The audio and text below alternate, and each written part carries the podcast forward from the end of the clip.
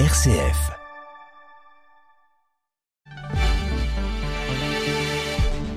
Et bonjour Grégoire, bonjour à tous. L'information continue effectivement ici en région lyonnaise. À la une de l'actualité locale ce matin, ce n'est pas parce que c'est l'été que leur mobilisation faiblit. Le collectif Jamais sans toi mobilise, sensibilise à la situation de 50 personnes sans abri hébergées depuis un mois dans un gymnase du 6e arrondissement lyonnais. Vous entendrez les demandes de la porte-parole du collectif.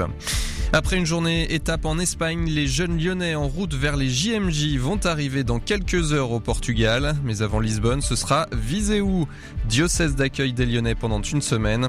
Reportage de notre envoyé spécial sur place Corentin Dubois à suivre. Et puis la météo, temps mitigé aujourd'hui entre soleil le matin et passage d'averse l'après-midi. Les températures sont en baisse entre 20 et 25 degrés maximum. RCF Lyon, le journal Jean-Baptiste Cocagne. Leur quotidien d'habitude, c'est de dormir dans la rue, mais depuis un mois, ils sont accueillis au gymnase Bellecombe dans le 6e arrondissement de Lyon. Une cinquantaine de personnes occupent les lieux depuis maintenant un mois, donc dont, dont une trentaine d'enfants. Parmi les occupants, des personnes réfugiées, des familles, des femmes ont investi les locaux, faute de solution ou d'hébergement d'urgence. Un gala de soutien aux familles s'est tenu samedi soir en présence de Jamais sans toi et du collectif Solidarité entre femmes à la rue afin de sensibiliser à la cause.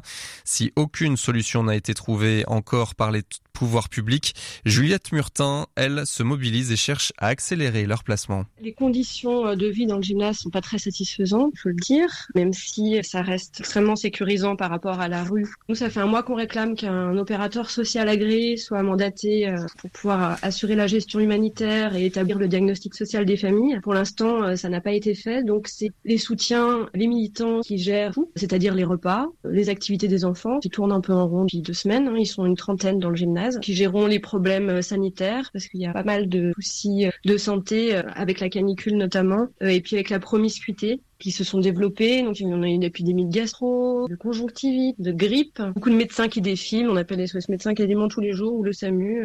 On espère obtenir au plus vite des solutions de logement pour tout le monde.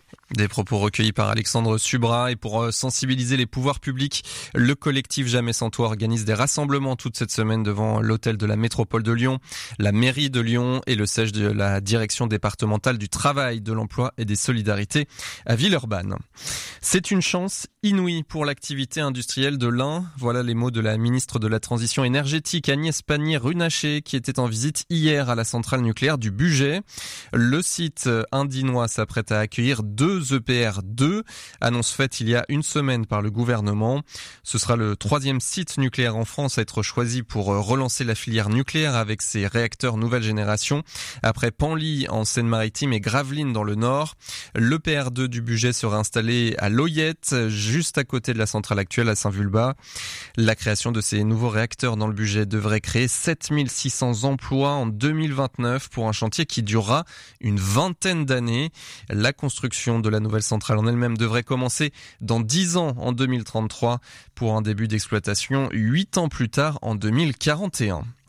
C'est un gaz qui séduit bien en dehors de ses usages habituels. 21 tonnes de protoxyde d'azote ont été saisies le week-end dernier à Vénissieux.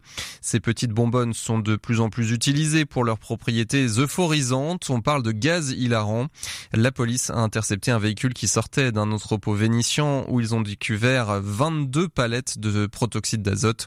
Le gérant de l'entreprise présent sur place a été interpellé et placé en garde à vue pour travail dissimulé. Lisbonne 2023, les Journées mondiales de la jeunesse sur RCF. Allez, euh, comme tous les matins, on va faire un point sur euh, le, les, étapes des JMJistes lyonnais. Arrivée matinale à Burgos hier en Espagne pour les 900 jeunes du diocèse de Lyon. Burgos, première étape du voyage vers les JMJ de Lisbonne. Une fois installés dans un gymnase de la ville, les jeunes ont participé à la messe hier après-midi, célébrée par deux autres jeunes de tout jeunes prêtres, le père Vincent Charmet et le père Augustin Roquefort de Vinière. Tous deux ont été ordonnés pour le diocèse de Lyon il y a tout juste quatre semaines. Un moment spécial donc pour le père Augustin qui a prêché lors de la messe. Il est au micro de notre envoyé spécial Corentin Dubois. C'est une joie particulière pour nous, euh, nous ordonnés, de, pouvoir euh, bah, donner aux jeunes euh, ce pourquoi on été ordonnés. On est encore dans cette génération euh, des 17-35 avec Vincent, donc avec le père Vincent. Donc euh, c'est vrai que c'est particulièrement fort pour nous. On se sent autant concerné que les jeunes et on a envie de leur transmettre plein de choses aussi. Quelque part, on a invité, j'ai invité les jeunes à à relire leur vie, à faire mémoire de tout ce que Dieu a fait pour eux, déjà, parce qu'il a déjà œuvré, il les a créés, il les a sauvés. Et donc euh, de faire mémoire de tout ça et d'essayer de voir dans leur vie les signes que Dieu a déjà donnés avant d'en demander d'autres, même s'il est bon aussi d'en demander. Et c'était donc euh, le père, euh, le père Augustin Roquefort de Vinière au micro de Corentin Dubois, les jeunes JMJistes lyonnais qui vont arriver dans leur diocèse d'accueil ce soir à Viséou, à 300 km au nord euh, de Lisbonne. Demain, les jeunes iront passer la journée au sanctuaire marial de Fatima et tout leur périple est donc à suivre sur rcf.fr. Allez, on fait un point sur la météo. Une matinée euh, ensoleillée avec quelques rares averses euh, qui arriveront dans l'après-midi. Le temps euh, sera mitigé, mi-ensoleillé, mi-humide. Attention au risque d'orage du côté de Chauffaille, notamment cet après-midi. Côté température, c'est en baisse. Comptez 16 degrés à Tizy ce matin, 17 degrés à Saint-Symphorien-sur-Coise, 18 à Tarare, 20 à l'île d'Abo et 21 à Sainte-Foy-les-Lyons. Et cet après-midi, 20 degrés à Beaujeu, 22 attendus à Belleville, 23 à Villefranche, 24 à Neuville-sur-Saône, 25 à Lyon et la maximale pour Vienne avec 27 degrés.